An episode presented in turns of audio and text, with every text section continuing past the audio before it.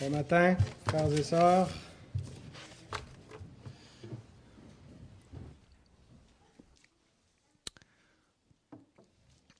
Cette semaine, il y a eu un attentat assez meurtrier en France. Avec, euh, ben, vous avez suivi, n'est-ce pas, ce qui s'est passé euh, au Charlie Hebdo les euh, musulmans terroristes qui euh, donc ont voulu venger l'honneur de leur prophète qui avait été caricaturé et insulté par des personnes donc de cette, euh, cette revue, ce magazine. Habituellement, je ne me, me, laisse pas inspirer par l'actualité pour préparer un message, mais suite à cet événement tragique, je suis tombé sur un, article de John Piper euh, qui avait publié en 2006.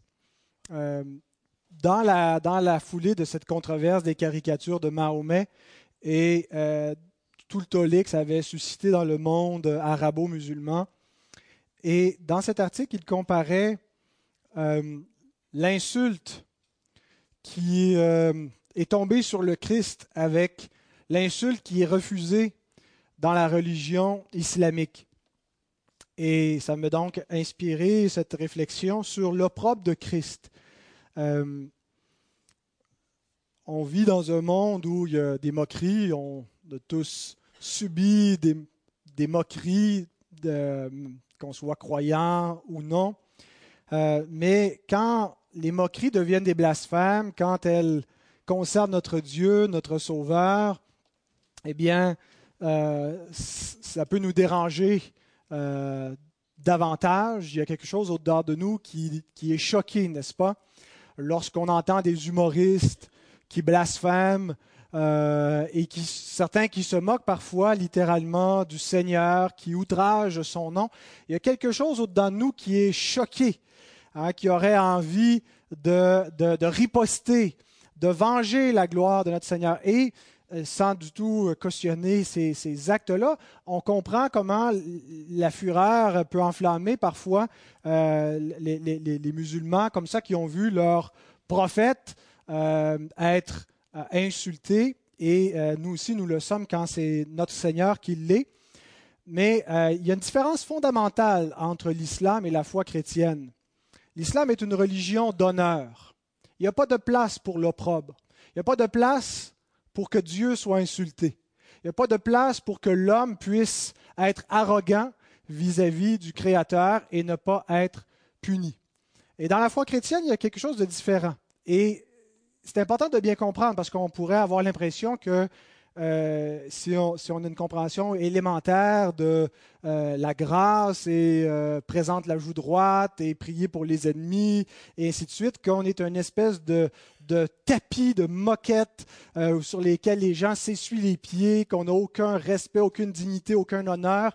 Et ce n'est pas exactement cela que l'Écriture enseigne vis-à-vis -vis de la foi, bien qu'elle n'enseigne pas la vengeance euh, alors, donc, euh, je me suis inspiré de ces événements de cette semaine pour euh, réfléchir à, l'opprobre, réfléchir à l'insulte qui est faite à notre Dieu souvent et qui nous est faite aussi, parfois directement ou indirectement, parce que nous portons ce beau nom, le nom de Jésus, qui est parfois blasphémé. Alors, nous allons examiner cela à partir de l'Épître aux Hébreux. Je vous invite à vous lever pour entendre la lecture de la parole de Dieu, Hébreu 13, et notre texte sera les versets 12 à 14. C'est pour cela que Jésus aussi, afin de sanctifier le peuple par son propre sang, a souffert hors de la porte. Sortons donc pour aller à lui, hors du camp, en portant son opprobre, car nous n'avons point ici-bas de cité permanente, mais nous cherchons celle qui est à venir.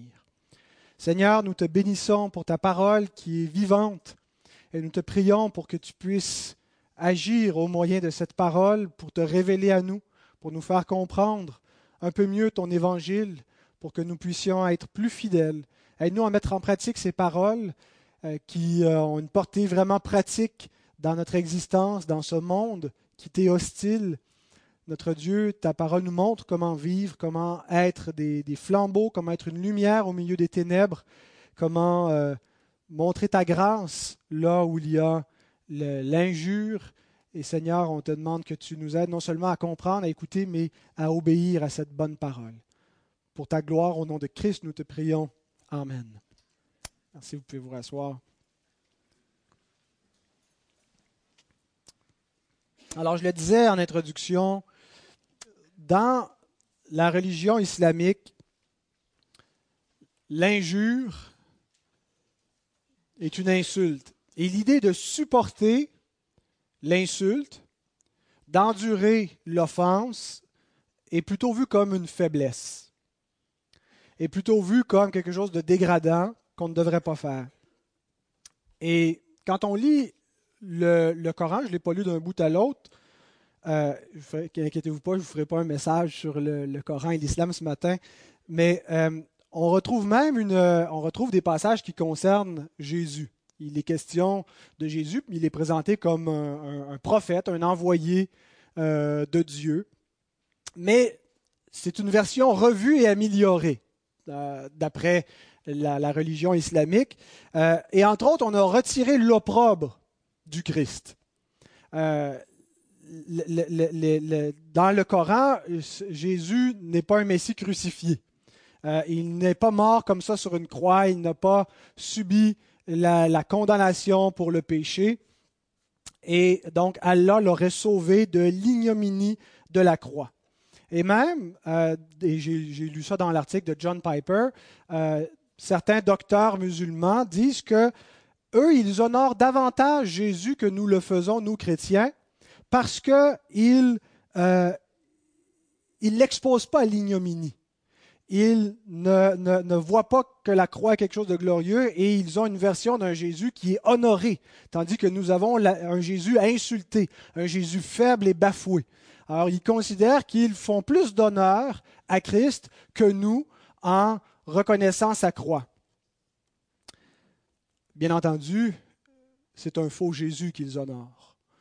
Un Jésus sans la croix, un Jésus sans l'opprobre, sans l'insulte, n'est pas le Jésus de la Bible, n'est pas le Jésus fils de Dieu, n'est pas le Jésus sauveur. C'est un faux Christ. Notre sauveur a subi l'opprobre. Nous lisons au verset 13 que nous devons sortir du camp pour aller à lui en portant son opprobre. Le mot opprobre, c'est le mot euh, oneidismos, qui veut dire insulte. Nous devons nous aussi subir l'insulte du Christ. Et, le mot veut dire une espèce de censure publique. Le Christ a été rejeté par le monde. Et euh, le mot opprobre veut dire il y a eu la perte de son honneur. Ce n'est pas simplement une censure, euh, euh, une condamnation qu'il a reçue, mais c'est une condamnation qui vient avec un déshonneur, avec un mépris, avec une insulte. C'est ce que représente la croix. C'est ce qui est tombé sur Jésus. Romains 15, verset 3 nous dit, Car Christ ne s'est point complu en lui-même, mais selon qu'il est écrit, les outrages de ceux qui t'insultent sont tombés sur moi. L'offense, l'insulte, l'insulte contre Dieu, la révolte de l'homme est tombée sur Jésus. Donc la croix est vraiment une ignominie est vraiment un déshonneur. Nous lisons dans le psaume 22, un psaume qui a été écrit longtemps avant, euh, avant Jésus, ça a été écrit par le roi David, donc environ mille, mille ans, un millénaire avant Christ, et il nous parle de la croix. Psaume 22, 7 à 8. Tous ceux qui me voient se moquent de moi. Ils ouvrent la bouche, secouent la tête. Recommande-toi à l'Éternel, l'Éternel le sauvera, il le délivrera puisqu'il l'aime. Est-ce que ça vous rappelle quelque chose? Est-ce que ça ressemble à quelque chose? Voici comment ces paroles prophétiques se sont accomplies dans les évangiles. Matthieu 27, on lit par exemple à partir du verset 28. Ils lui ôtèrent ses vêtements, ils le couvrirent d'un manteau écarlate, ils tressèrent une couronne d'épines qu'ils posèrent sur sa tête, et ils lui mirent un roseau dans la main droite. Puis s'agenouillant devant lui, il le raillait en disant Salut, roi des Juifs Et il crachait contre lui, prenant le roseau, et frappait sur sa tête. Après s'être ainsi moqué de lui, ils lui ôtèrent le manteau, lui remirent ses vêtements, et l'emmenèrent pour le crucifier. Un peu plus loin, au verset 39, les passants l'injuriaient et secouaient la tête en disant Toi, qui détruis le temple et qui le rebâtis en trois jours, sauve-toi toi-même. Si tu es le Fils de Dieu, descends de la croix. Les principaux sacrificateurs, avec les scribes et les anciens, se moquaient aussi de lui et disaient Il a sauvé les autres. Il ne peut se sauver lui-même. S'il est le roi d'Israël, qu'il descende de la croix et nous croirons en lui. Il s'est confié en Dieu, que Dieu le délivre maintenant s'il l'aime car il a dit Je suis fils de Dieu. Les brigands crucifiés avec lui l'insultaient de la même manière. Alors tout ça a été annoncé dans le psaume 22, longtemps d'avance. Tous ceux qui me voient se moquent de moi, ils ouvrent la bouche, secouent la tête. Recommande-toi à l'Éternel. L'Éternel le sauvera, il le délivrera puisqu'il l'aime. Quand on lit ça, est-ce qu'il n'y a pas quelque chose de nous qui est offensé? de voir le juste, le seul juste, un homme plein d'honneur, un homme qui a secouru les misérables, qui a défendu véritablement la veuve et l'orphelin, être traité comme un criminel, être insulté. On lui crache dessus. Est-ce qu'on vous a déjà craché dessus? Ça m'est jamais arrivé. Toi, Chantal, ça t'est arrivé? C'est l'insulte. Qu'est-ce que vous dites, Réal? Ça a de l'air drôle. Ça lui arrivait à Suzanne, pas par vous, j'espère.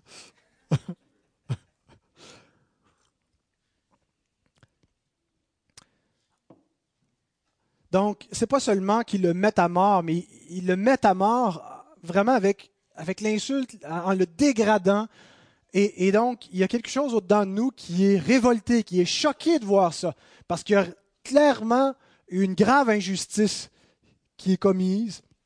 Il y a, une opprobre, il y a quelque chose qui nous choque et qui nous donne envie de venger le Seigneur, qui nous donne envie de, souhaiter la souffrance et la, condamnation de ces impies qui lui font ça. Et on comprend Pierre, l'apôtre, le disciple fidèle du Seigneur, qui, lorsque l'Écriture nous dit, quand il est, ils, sont venus la, nuit pour l'arrêter, et, le texte dit, dès qu'ils portèrent les mains sur Jésus, Matthieu 26, 52, Pierre tire son épée et pour, pour, pour, défendre le Seigneur, il a arraché, il a coupé l'oreille d'un soldat. Alors Jésus lui dit, remets ton épée à sa place car tous ceux qui prendront l'épée périront par l'épée. Penses-tu que je ne puisse pas invoquer mon Père qui me donnerait à l'instant plus de douze légions d'anges? Comment donc s'accompliraient les Écritures d'après lesquelles il doit en être ainsi? Pourquoi est-ce qu'on ne peut pas défendre le Seigneur? Pourquoi est-ce qu'on ne pourrait pas prendre l'épée? Pourquoi est-ce qu'on ne pourrait pas prendre, riposter, venger l'honneur de notre Seigneur lorsqu'il est insulté, lorsqu'on outrage son nom. Pourquoi est-ce que Pierre ne pouvait pas prendre sa défense à ce moment-là? Voici trois raisons pourquoi nous ne devons pas venger notre Seigneur. Trois raisons pourquoi nous ne devons pas faire de notre religion une religion d'honneur, où on pense qu'il dépend de nous de défendre l'honneur de Dieu. Premièrement, son opprobre était nécessaire. L'insulte qui tombe sur le Christ nous est absolument nécessaire pour notre salut. On comprend pourquoi la croix est nécessaire, n'est-ce pas? On comprend que si Christ n'est pas mort, bien nous sommes encore dans nos péchés parce que notre péché n'est pas condamné. Et donc on a besoin qu'il meure. Mais n'aurait-il pas pu mourir dignement sur la croix? Est-ce qu'on est obligé comme ça de, dégrader son nom, de lui cracher dessus, de l'insulter, de se moquer de lui, de l'exposer publiquement à l'ignominie comme ça a été fait? Est-ce qu'il n'aurait pas pu simplement mourir avec honneur, comme certains sont morts martyrs, mais avec une certaine dignité, un certain honneur? Mais c'est ne pas comprendre ce que représente la croix. Il n'y a aucun honneur attaché à la croix. La croix, dans la culture romaine, la culture gréco-romaine, c'est le, supplice par excellence de ce qui, ce qui repousse, ce qui est dégradant. C'était tellement euh, abaissant que les Romains qui pratiquaient la crucifixion ne le faisaient pas envers les citoyens romains, pour ne pas que le nom des Romains soit dégradé avec la croix. C'était réservé pour des étrangers. Il y a vraiment donc quelque chose d'ignoble et c'est le moyen que Dieu a choisi pour maudire le péché. Ce n'était pas simplement de faire mourir Christ rapidement, un supplice, on lui coupe la tête, la décapitation et c'est fini en un seul coup. Dieu a voulu maudire le péché et satisfaire sa colère pleinement. Et la croix est l'instrument désigné par Dieu à cette fin. Ésaïe 53, versets 3 à 6. Méprisé et abandonné des hommes. Il y a un mépris qui est venu avec la condamnation du péché. Ce n'était pas juste de mourir, il y avait dans sa mort la nécessité de cette profonde humiliation, méprisé, abandonné des hommes, homme de douleur et habitué à la souffrance, semblable à celui dont on détourne le visage. Pourquoi on détourne le visage? Parce qu'il est ignoble. Il est l'objet de malédiction. Il n'y a rien qu'on veut voir dans celui dont on détourne le visage il est semblable à cela. Nous l'avons dédaigné, nous n'avons fait de lui aucun cas. Cependant, et c'est un mot important, autant son abaissement est profond, autant il y a une laideur dans ce qui lui arrive, il y a une nécessité qui est là. Cependant, pourquoi tout ça lui arrive? Ce sont nos souffrances qu'il a portées, c'est de nos douleurs qu'il s'est chargé, et nous l'avons considéré comme puni, frappé de Dieu et humilié mais il était blessé pour nos péchés, brisé pour nos iniquités. Le châtiment qui nous donne la paix est tombé sur lui. Ce qui nous permet d'être réconciliés en Dieu, en paix, c'est le châtiment qui est tombé sur Christ. C'est par ces meurtrissures que nous sommes guéris. Nous étions tous errants comme des brebis, chacun suivait sa propre voie, et l'Éternel a fait retomber sur lui l'iniquité de nous tous. Donc, s'opposer à l'opprobre de Christ, c'est s'opposer à l'Évangile. S'opposer à l'insulte qui tombe sur le Seigneur, c'est de ne pas comprendre la nécessité de cette offense. C'est de ne pas comprendre non plus la gravité du péché pour que Dieu envoie son Fils subir ce supplice. Il y a une nécessité pour notre salut, que Christ boive toute la coupe de la colère de Dieu et ça implique toute cette humiliation-là. Son opprobre est nécessaire, c'est ce que mérite le péché. C'est ce que nous méritons. Donc, nous ne devons pas rejeter l'opprobre de Christ parce que, ce faisant, nous rejetons notre propre salut. Nous rejetons ce qui nous est nécessaire. Et même si c'est quelque chose qui nous choque, qui nous dérange, on l'accepte tacitement, en silence, en comprenant qu'on en a besoin, en comprenant que Christ a dû être insulté pour nous. Et donc, notre Messie, même s'il est ressuscité, c'est toujours le Messie qu'on prêche, un Messie crucifié, un Messie insulté par le monde. Même s'il est dans la gloire en ce moment, la croix demeure un scandale, la croix demeure une nécessité en ce moment même. Deuxième raison, nous ne devons pas rejeter l'opprobre du Seigneur, nous ne devons pas chercher à défendre son honneur parce que nous devons, nous aussi, porter son opprobre avec lui.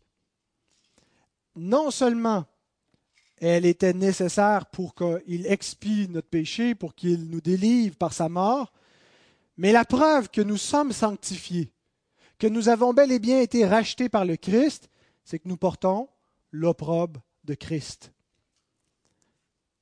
versets 13 et 14 dans notre texte. Sortons donc pour aller à lui. hors du camp en portant son opprobre, car nous n'avons point ici-bas de cité permanente, mais nous cherchons celle qui est à venir. Il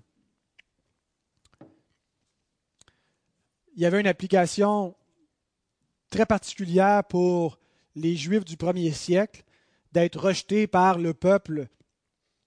Christ a été souffert en dehors de la porte, a souffert en dehors de Jérusalem, et l'auteur de l'Épître aux Hébreux voit là-dedans une image la pierre qu'ont rejeté ceux qui bâtissaient, et de même, les croyants d'origine juive se font rejeter par la nation qui est tombée sous le jugement de Dieu. Christ lui-même, quand les femmes de Jérusalem pleurent sur lui alors qu'il s'avance vers le supplice, dit pleurez pas sur moi, pleurez sur vous. Le jugement s'en vient, la colère a atteint cette nation. Et c'est tout ce que Christ prophétise se passe en 70 à la destruction de Jérusalem par les Romains. C'est un jugement qui vient de la main de Dieu. Et donc il dit, Sortons donc, vous êtes rejetés, oui, de cette nation qui avait reçu tout cela parce qu'elle a rejeté son Messie, parce qu'elle n'a pas connu le temps où elle a été visitée, elle n'a pas connu la, gloire de Dieu qui lui a été présentée en Christ, elle n'a pas reconnu son Messie, elle l'a rejeté. Mais il y a une application qui va au-delà des premiers chrétiens juifs, d'origine juive.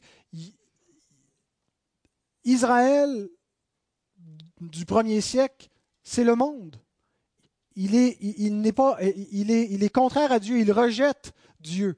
Et, l'Écriture fait un parallèle avec, avec cet Israël inconverti et, toutes les nations inconverties.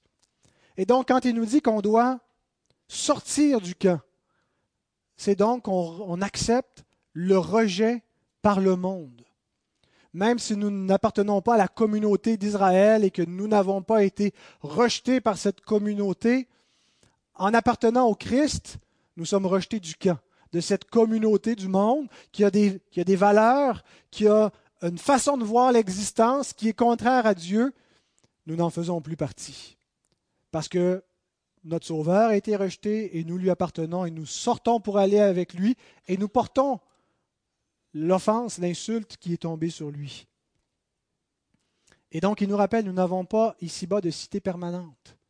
Ce n'est pas ici que nous cherchons à ce que le royaume de Dieu soit parfait. Et quand, l'Écriture nous dit que nous sommes des étrangers, des voyageurs, ça s'applique autant pour les chrétiens qui ont une tendance à la mondanité, les chrétiens qui voudraient faire partie du monde, qui voudraient être acceptés, qui voudraient faire en sorte que le christianisme ne soit pas une offense et enlever tout ce qui pourrait être offensant pour que le monde inconverti les aime malgré tout. Mais ça s'applique aussi aux autres chrétiens qui, eux, veulent partir en croisade contre le monde et voudraient prendre les armes et voudraient faire euh, imposer le royaume de Dieu ici-bas, faire une société chrétienne, mettre à mort les hérétiques et, les, et, les, ennemis de Dieu pour faire régner le royaume dans la société civile. L'Écriture nous dit, nous sommes des étrangers, des voyageurs. Jésus a dit, mon royaume n'est pas d'ici-bas et, nous attendons avec lui son royaume, notre cité céleste. Ce n'est pas à nous de l'établir, Dieu va l'établir lui-même. Alors qu'est-ce que nous faisons en attendant? Nous vivons comme des étrangers, des voyageurs. Nous vivons paisiblement, nous ne cherchons pas à, l'insulte, à, confronter les, les, gens inutilement. Et quand nous sommes insultés, quand le nom de notre Seigneur est bafoué, nous l'endurons patiemment, sachant que son royaume s'en vient. Jésus nous dit dans le sermon sur la montagne, Matthieu 5, 11 à 12. Heureux serez-vous lorsqu'on vous outragera, qu'on vous persécutera et qu'on dira faussement de vous toutes sortes de mal à cause de moi. Réjouissez-vous et soyez dans l'allégresse parce que votre récompense sera grande dans les cieux, car c'est ainsi qu'on a persécuté les prophètes qui ont été avant vous. Dans quelle lignée les persécutions au nom de Christ placent-ils les croyants? Dans la lignée des prophètes qui les ont précédés. Ça les place dans le camp de Christ. Ça les place hors du camp de ce monde, mais dans le camp de Christ. Paul nous dit même dans Philippiens 28 que ces persécutions sont une preuve de notre appartenance à Dieu. Et ce n'est pas toutes persécutions qui sont une preuve qu'on appartient à Dieu. Il y a des gens qui ne connaissent pas Dieu, qui sont persécutés pour toutes sortes de raisons, pour une appartenance politique, pour des croyances religieuses. Et, donc, être persécuté ne veut pas dire qu'on est, sauvé. Mais être persécuté pour le nom de Christ est une preuve de salut, et non seulement la persécution, mais la façon dont on la supporte est une preuve de salut. Réjouissez-vous dans les persécutions. Pas parce que la persécution en soi à quoi que ce soit de réjouissante, elle, elle est pénible. Il y a quelque chose qui nous blesse, qui nous attriste quand le nom de Dieu est insulté, lorsque notre famille nous insulte, lorsque les gens nous rejettent ou montrent de l'incompréhension autour de nous, lorsqu'on voit nos frères et nos sœurs être mis à mort euh, dans, les, pays arabophones, lorsqu'on les voit être lapidés. Il y a quelque chose qui pourrait nous désespérer dans cela. Mais lorsque nous regardons au-delà de la fin immédiate de tout cela, lorsqu'on voit la fin ultime, lorsqu'on voit le royaume invisible de Dieu, et qu'on se rappelle que lorsqu'on est outragé pour le nom du Seigneur, ça signifie qu'on est au Seigneur. Et qu'on ne devrait pas donc se concentrer juste sur tout ce qu'on perd dans ce monde parce qu'on n'est pas ici pour être heureux. On n'est pas ici, ce n'est pas, pas dans cette vie présente et actuelle que tout doit être parfait. On est sauvé en espérance. Et donc, on se réjouit en espérance au travers de ces souffrances-là. Et c'est ce qui nous permet de supporter patiemment. C'est ce qui nous permet aussi d'éprouver de la compassion pour les ennemis de l'Évangile. Parce qu'on réalise qu'ils sont aveugles, on réalise qu'ils ne voient pas, on réalise qu'ils sont les marionnettes du diable. Et c'est bien plus eux qui sont malheureux. Ces méchants persécuteurs qui font souffrir les enfants de Dieu, c'est beaucoup plus tragique ce qui les attend que ce qui font souffrir aux enfants de Dieu. Ne craignez pas ceux qui peuvent faire périr le corps qui ne peuvent plus rien après, craignez celui qui peut faire périr le corps et l'âme dans la géhenne, nous dit notre Seigneur. Et donc, si nous sommes portés par un sentiment de vengeance, par une révolte intérieure, par une colère, et certains chrétiens ont pratiqué le terrorisme, chrétiens de nom, c'est manifestement un signe que l'Esprit de Dieu n'est pas en nous. Si l'Esprit de Christ est en nous, il va se manifester de la façon qu'il s'est manifesté avec Christ. Christ s'est humilié. Christ a été patient. Christ a prié pour ceux qui l'outrageaient, qui le mettaient à mort. Christ a eu compassion même de ses ennemis. Bien sûr, on ne le fait pas parfaitement. Bien sûr, des fois, il y a des paroles qui sortent de notre bouche, des insultes qui répliquent aux insultes que nous entendons. Mais si nous sommes au Seigneur, le Seigneur va nous reprendre et nous allons lui demander pardon pour cela. Et nous allons chercher à avoir de la grâce. Nous allons chercher à avoir de l'amour pour les ennemis de l'Évangile. Et surtout, nous allons comprendre que la, vengeance appartient à Dieu et pas à nous. Et donc, c'est la troisième raison pour laquelle nous ne devons pas venger le Seigneur, parce qu'il a dit, à moi la vengeance, à moi la rétribution. Le blasphème est interdit dans la Bible. Exode 20, verset 7. Tu ne prendras point le nom de l'Éternel ton Dieu en vain, car l'Éternel ne laissera point impuni celui qui prendra son nom en vain. Donc non seulement Dieu condamne ceux qui offensent son nom, non seulement il l'interdit, mais il dit qu'il va punir ceux qui blasphèment son nom, ceux qui outragent le nom du Seigneur. Et on sait que le troisième commandement, ce n'est pas juste quand on, utilise des gros mots, quand on sacre, euh, mais déshonorer le nom de Dieu se manifeste de toutes sortes de façons, et en particulier par la bouche, par une attitude arrogante dans nos lèvres. Quelqu'un me disait, il n'y a pas si longtemps, je ne comprends pas, il dit, dans l'Ancien Testament, Dieu était viril. Quand quelqu'un insultait son nom, il zigouillait, il punissait. On arrive dans le Nouveau Testament, puis là, là, il faut être gentil avec les ennemis, avec ceux qui insultent Dieu, puis il faut, pardonner. C'est-tu le même Dieu? Lévitique 24, 10 à 16.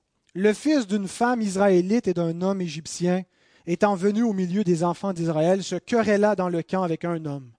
Le fils de la femme israélite, blasphéma et maudit le nom de Dieu. Imaginez la scène, il, se querelle avec quelqu'un, il est en colère, l'orgueil est dans son cœur, il est enflammé et il blasphème le nom de Dieu, il crie des outrages contre l'Éternel pour offenser le peuple de Dieu. On l'amena à Moïse. Sa mère s'appelait Shélomite, fille de Dibri de la tribu de Dan. On le mit en prison jusqu'à ce que Moïse eût déclaré ce que l'Éternel ordonnerait. L'Éternel parla à Moïse et dit, Fais sortir du camp le blasphémateur. Tous ceux qui l'ont entendu poseront leurs mains sur sa tête et toute l'assemblée le lapidera.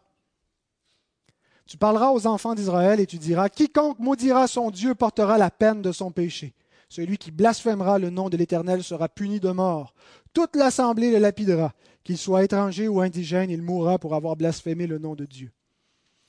On lit ça, on se dit ça, c'est une religion d'honneur. Ce n'était pas une religion, un évangile de grâce. Ça, ça ressemble à la compréhension qu'ont les musulmans de leur Dieu. T'insultes mon Dieu, tu vas mourir. Tu vas mourir assommé par des pierres.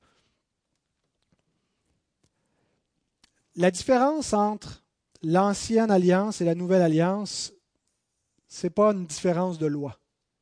Nous croyons qu'il y a la même loi dans les deux alliances. Quand on parle de la loi morale, bien sûr, il y a, des lois cérémonielles qui ne sont pas dans la nouvelle alliance, il y a des lois civiles qui ne sont pas dans la nouvelle alliance parce que l'Église n'est pas un État, euh, tandis qu'Israël était un État civil.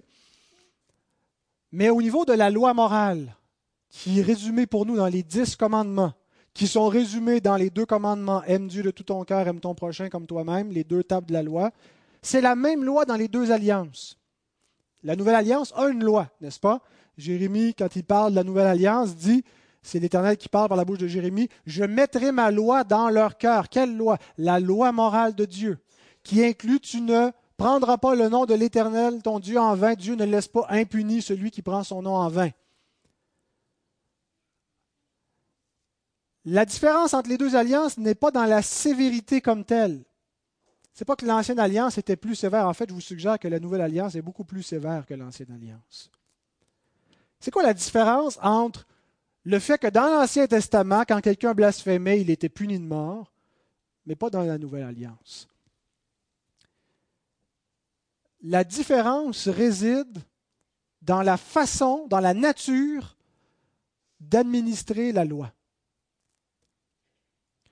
La nature d'administration de la loi est différente dans l'Ancienne Alliance et dans la Nouvelle Alliance. C'est la même loi, mais qui est administrée sous deux régimes différents. Permettez-moi de vous lire ceci. Hébreux 10, 28 à 29.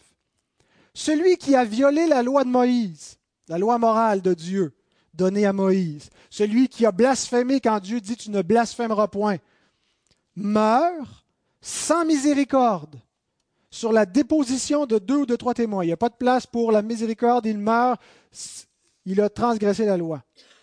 De quel pire châtiment pensez-vous que sera jugé digne celui qui aura foulé aux pieds le Fils de Dieu, qui aura tenu pour profane le sang de l'alliance par lequel elle a été sanctifiée?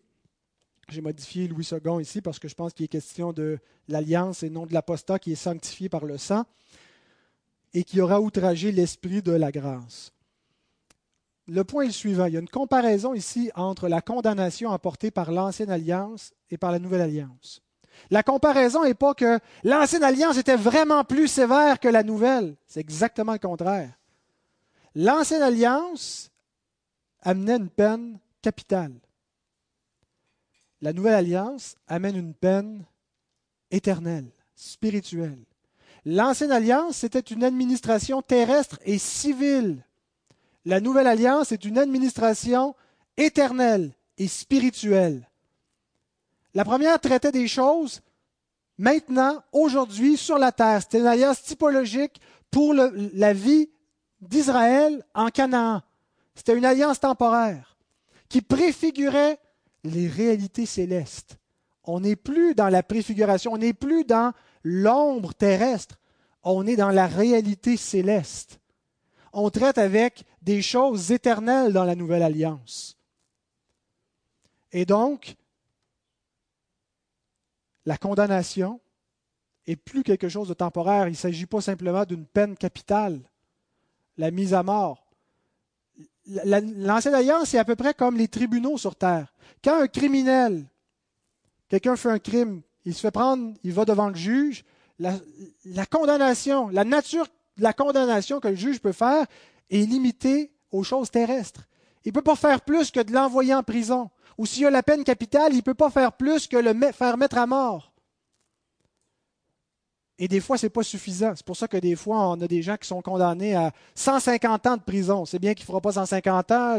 Le, vieux, il est rendu à 80, 80 ans. C'était des crimes de guerre nazis, par exemple.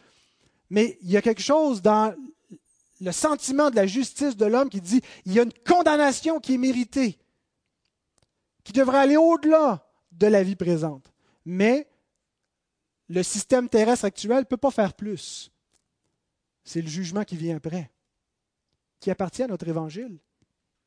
Dans l'évangile, il y a aussi cette, notion de jugement. On a, on a parfois juste une idée positive de l'évangile, c'est-à-dire qu'on pense que l'évangile, c'est juste le salut. L'évangile, c'est que Christ est roi et juge. Il sauve tous ceux qui fléchissent le genou et qui embrassent le Fils, tous ceux qui s'inclinent devant lui, mais il condamne, il brûle dans un feu éternel tous les rebelles. il est celui qui est venu pour régner pour Dieu. Et c'est ce que Paul nous dit, c'est ce qui paraîtra au jour où, selon mon évangile, Dieu jugera les pensées secrètes des hommes. L'évangile inclut le jugement final par le Christ. Il a été établi juge des vivants et des morts. Il est le Seigneur. C'est ça notre évangile. Donc la différence entre les deux alliances, ce n'est pas la loi, c'est la même loi morale, mais administrée terrestrement, je ne sais pas si c'est un vrai adverbe, civilement. Seulement une typologie, c'était seulement l'ombre de ce que Christ allait faire, qui administre dans une portée d'éternité la loi morale de Dieu. Et donc, ceux qui tiennent pour. Et donc, on pourrait lire ça et dire non, mais ce n'est pas la loi, ce n'est pas, pas par la loi qu'ils sont condamnés, c'est s'ils tiennent le sang de l'alliance pour profane. Mais tous ceux qui ont transgressé la loi de Dieu, tous ceux qui ont transgressé le troisième commandement qui dit Tu ne prendras pas le nom de l'Éternel en vain, est-ce qu'ils sont dignes d'une condamnation éternelle? Le salaire du péché, c'est la mort. Ils sont dignes d'une condamnation éternelle parce qu'ils ont péché contre le Dieu éternel. Et quelle est la seule solution, quelle est la seule possibilité de grâce? Parce que Dieu est un Dieu de miséricorde, est un Dieu qui offre sa grâce, est un Dieu qui offre à l'homme le pardon. Dieu envoie son Fils porter la condamnation que méritent ces hommes, que méritent ces blasphémateurs, que nous méritons. Nous sommes les transgresseurs de la loi de Dieu. Nous sommes les blasphémateurs. Et l'offense qui aurait dû tomber sur nous, l'injure que nous méritons, Dieu l'a fait retomber sur son Fils, l'opprobre de Christ. Or, si nous méprisons le sang de cette alliance, si nous n'en tenons pas compte, la condamnation retombe sur nous.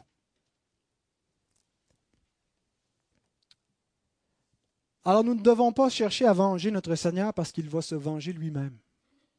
Et ça appartient à notre évangile. 2 Thessaloniciens 1, 5 à 10. Paul parle aux Thessaloniciens qui sont persécutés par les Juifs du premier siècle et il dit c'est une preuve du juste jugement de Dieu pour que vous soyez jugés dignes du royaume de Dieu pour lequel vous souffrez, car il est de la justice de Dieu de rendre l'affliction à ceux qui vous affligent il est de la justice de Dieu de rendre l'affliction à ceux qui vous affligent et de vous donner à vous qui êtes affligés du repos avec nous. Il y a deux possibilités pour ceux qui persécutent l'Église, pour ceux qui persécutent Christ. Parce que quand on persécute l'Église, on persécute Christ. Souvenez-vous de ce que Jésus a dit à, à Saul qui persécutait l'Église. Pourquoi me persécutes-tu? Mais qui es-tu, Seigneur? Jésus. Tu me persécutes en persécutant mon Église. Il y a deux possibilités pour ceux qui persécutent l'Église soit qu'ils se convertissent à Christ, soit qu'ils, comme Paul, fléchissent le genou devant le Seigneur et qui joignent cette Église. Et nous prions pour cela. Ou soit que Dieu leur rendra l'affliction.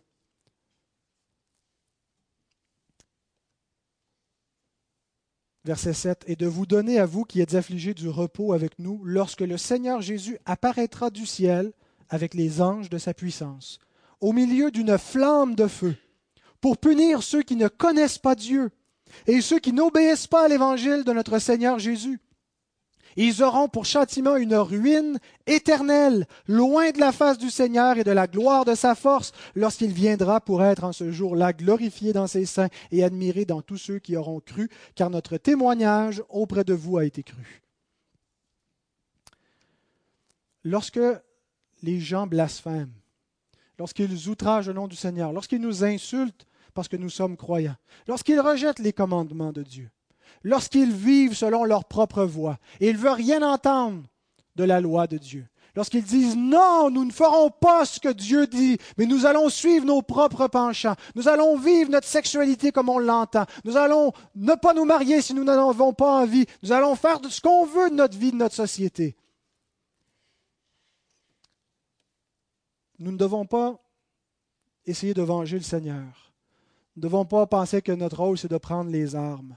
Nous ne devons pas penser que nous devons les insulter à notre tour. Nous ne devons pas non plus dire nous allons nous retirer et vivre dans nos ghettos chrétiens et loin du monde. Nous leur rendons témoignage. Notre rôle, c'est de leur annoncer l'Évangile. Notre rôle, c'est de leur proclamer la vérité. Vous entendez peut-être cette édification, cette identification parfois à la radio, une antenne kérigmatique. Qu'est-ce que ça veut dire une antenne kérigmatique? Kérigma, c'est une proclamation, un message qu'on proclame. Ce n'est pas un message qu'on a besoin de prouver. Ce n'est pas un message que, on, peut, on peut prouver des choses essayer de le défendre, mais ultimement, l'Évangile, c'est simplement une proclamation. Vous n'y croyez pas, vous y croyez, ça ne change rien. Voici l'état de fait, voici la vérité. Christ est venu dans le monde, il a porté l'opprobre, il a été insulté, il est mort à cause du péché. Et maintenant il est Seigneur et il règne à la droite de Dieu. Nous vous proclamons la vérité, fléchissez le genou devant Christ, obéissez à ce Seigneur, parce que vous périrez. Si vous refusez qu'il soit votre sauveur, si vous refusez qu'il soit votre Seigneur, il sera votre juge et il va vous condamner parce que vous méritez une condamnation. C'est ce que nous disons aux hommes. C'est ce que nous leur annonçons, que ça fasse leur affaire ou pas. Et nous demandons à Dieu qu'il nous donne le courage pour annoncer cet évangile sans embâge. Pas en mettant une petite dentelle pour ne pas offenser les gens. Le lendemain de ces attentats, j'ai publié sur ma page Facebook l'article de John Piper qui n'avait rien comme tel de fanatique, qui fait juste annoncer cet évangile. L'opprobre est tombé sur Christ. Et voici pourquoi, c'est quoi la différence entre Mahomet et Jésus? Il a subi l'offense pour nous. Et il y a quelqu'un qui réplique sur ma page en disant que c'était vraiment insultant pour les musulmans de dire cela. Et, ces personnes-là se, disent chrétiens. Dieu sait s'il lui appartient ou pas, ce n'est pas à moi de le dire. Mais de dire qu'on ne devrait pas, et en étant un chrétien, on ne devrait pas annoncer l'Évangile parce que ça risque d'offenser. En tout cas, ce n'est pas une bonne journée pour l'annoncer. Attends une couple de semaines parce que là, les musulmans se font insulter par tout le monde sur la planète. Il y a une offense dans l'Évangile. Il y a un scandale dans la croix. L'Évangile, le message que nous prêchons, est un scandale pour ceux qui périssent. Pourquoi? Parce qu'il leur dit que s'ils ne se repentent pas, ils périront. Le monde voit le Messie crucifié et le voit comme une faiblesse. Et quand on leur dit, il est crucifié pour toi, et quand on leur dit, si tu ne te repens pas devant ce Seigneur, tu vas avoir la condamnation qui est tombée sur lui. C'est un scandale. C'est une offense, c'est une injure qui est faite aux hommes. Ils ne veulent rien savoir, ils préfèrent leur, philosophie pleine de, réflexions qui leur paraissent sages à leurs propres yeux, leur dire un Messie crucifié, c'est une folie. C'est ça que vous croyez. C'est ça la réponse, c'est ça qui est. C'est ça dans lequel Dieu a révélé toute sa sagesse, toute la gloire de son amour, sa puissance, sa bonté. Un Messie crucifié, c'est une faiblesse et un scandale pour ceux qui périssent, mais c'est la puissance pour ceux auxquels les yeux ont été ouverts. Notre rôle, ce n'est pas d'être gentil avec les gens au sens où eux l'entendent. Si nous aimons véritablement le monde, c'est ce que nous voulons leur annoncer. Aujourd'hui, l'amour, c'est ne pas offusquer personne, ne pas dire aux gens que leur fausse religion va les mener en enfer, parce que ça, c'est pas fin de dire ça. Bien aimé, qu'est-ce qui n'est pas fin? Rien dire pour pas offenser les gens et les laisser périr, aller chez le diable paisiblement en pensant que tout est correct? Ça, c'est gentil. Ça, c'est hypocrite. Dire aux gens la vérité, même si elle les offense, même si elle les dérange, il y a une façon de faire. L'Écriture nous dit d'y aller avec douceur, avec, en montrant qu'on a une sincère compassion. On ne s'en va pas pour insulter et être arrogant, mais on dit la vérité dans l'amour. Et si on ne dit pas aux musulmans qu'ils servent un faux Dieu, qu'ils servent une idole, qu'ils n'ont pas de l'Évangile, qu'en défendant l'honneur de leur prophète, ils propagent la haine et ils ne comprennent pas la nécessité que l'offense qu'ils méritent tombent sur le Christ.